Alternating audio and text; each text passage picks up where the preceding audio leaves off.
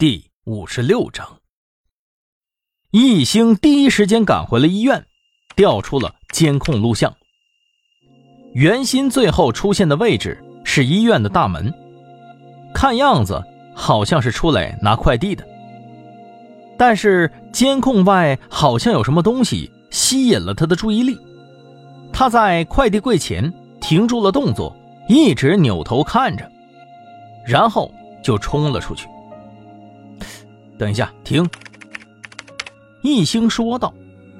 他发现监控画面里闪过一张熟悉的脸，是苏云月。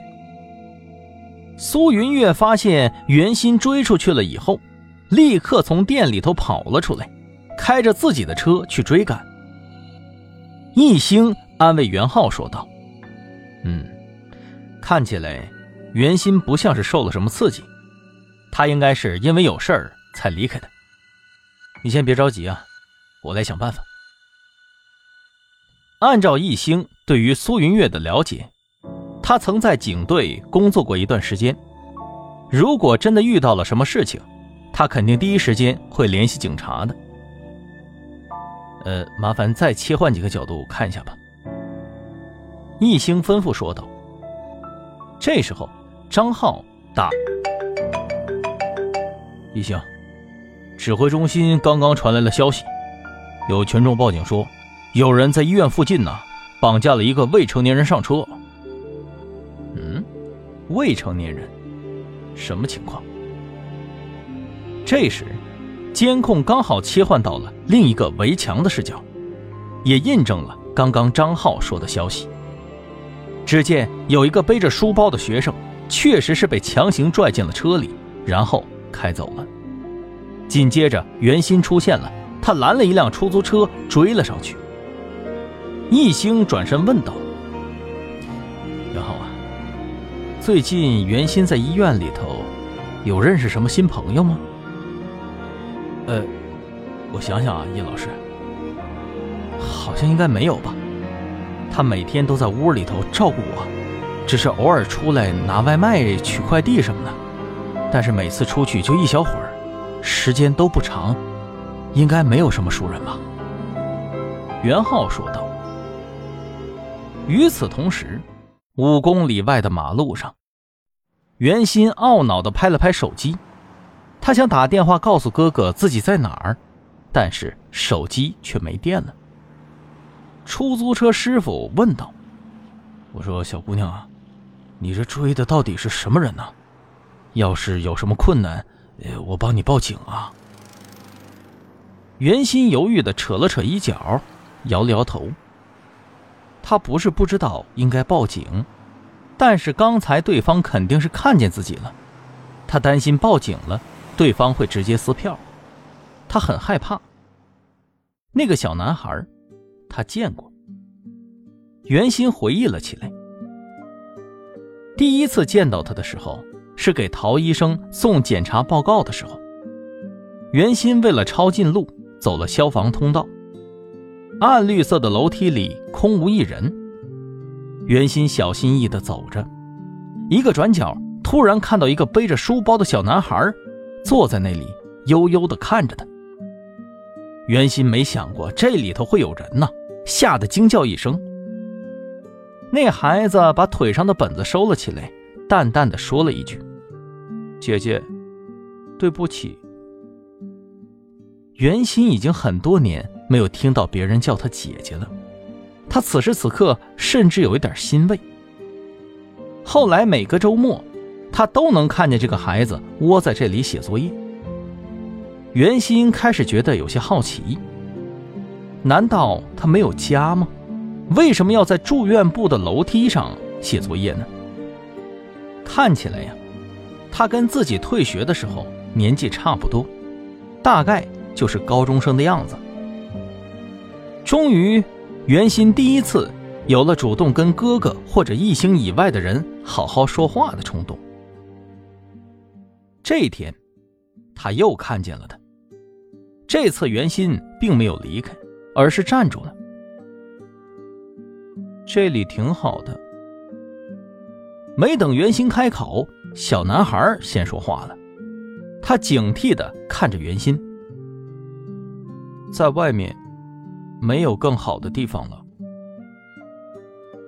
袁心注意到，他的胳膊上有淤青，脸也肿了一半。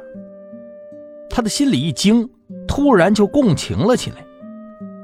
有些场景，袁心依然是历历在目：女孩们笑着往自己身上泼水，或者把他堵在厕所里头拳打脚踢；男孩子们一见到他就一脸的奸笑，指指点点，把他的书包扔进垃圾桶。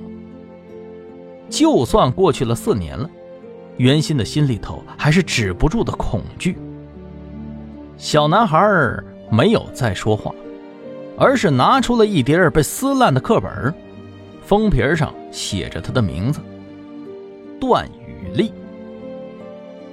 他熟练的扯出了透明胶带，把课本小心翼翼的一张一张贴好。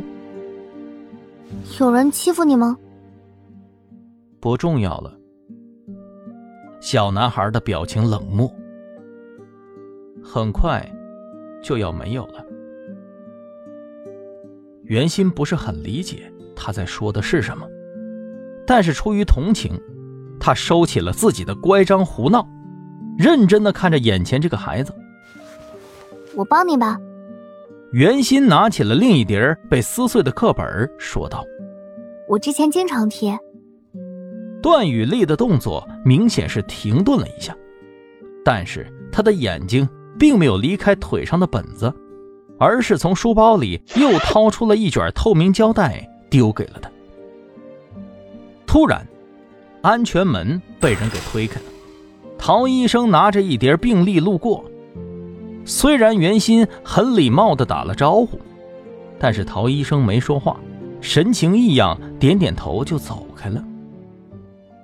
等到袁心回到病房的时候，刚好碰到陶冶查房完毕，他拦住了袁心，神情复杂的说道：“呃，袁心呐，那个，你你你还是少跟他来往吧，也不要跟别人说，嗯，你见过他或者认识他。”袁心不能理解什么意思，追问道：“为什么有人在欺负他呀？我不能帮他吗？”就就是就是，没什么人愿意帮他，也都不太喜欢他。别问那么多，你照做就是了。陶冶说这话的时候，把头低了下去。袁心不知道，虽然背后的原因是因为什么，但还是乖乖的听话了。之后再看见段雨丽，他就不再上前说话了。再然后，就是今天。袁心是照常从楼梯间下楼，却没有看见段雨丽。他刚刚有点怀疑，就听到楼下有动静，拉去外边，你他妈麻利点听上去好像是几个男人要把什么东西给带出去。袁心止不住好奇，伸头靠向栏杆，蹑手蹑脚的往下走了几步。你们不用这么紧张。我自己会走的。一个熟悉的声音响了起来。袁心愣住了，是段雨丽呀。其实吧，除了名字，袁心对他是一无所知。平日里头，他总是嚷嚷着不喜欢小孩但是现在撞到了这个情况，他却动了想救人的心思。邦啷。正在恍惚间，袁心裙摆上的吊坠碰到了金属栏杆上。谁？谁在那？一个男人说着，拔出了刀子，追。袁心很机灵，转身就跑。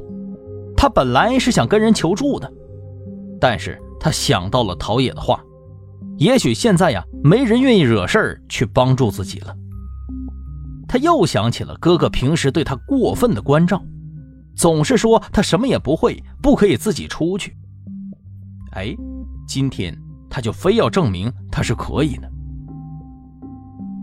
收回了思绪，袁心看着手机出神。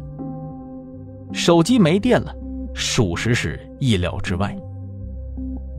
司机提醒说道：“小姑娘，小姑娘，哎，后边有一辆白车一直跟着我们，你们认识吗？”袁心迷茫的看着后视镜，摇了摇头。停下！苏云月一脚油门追了上来，摇下车窗大喊：“停下！”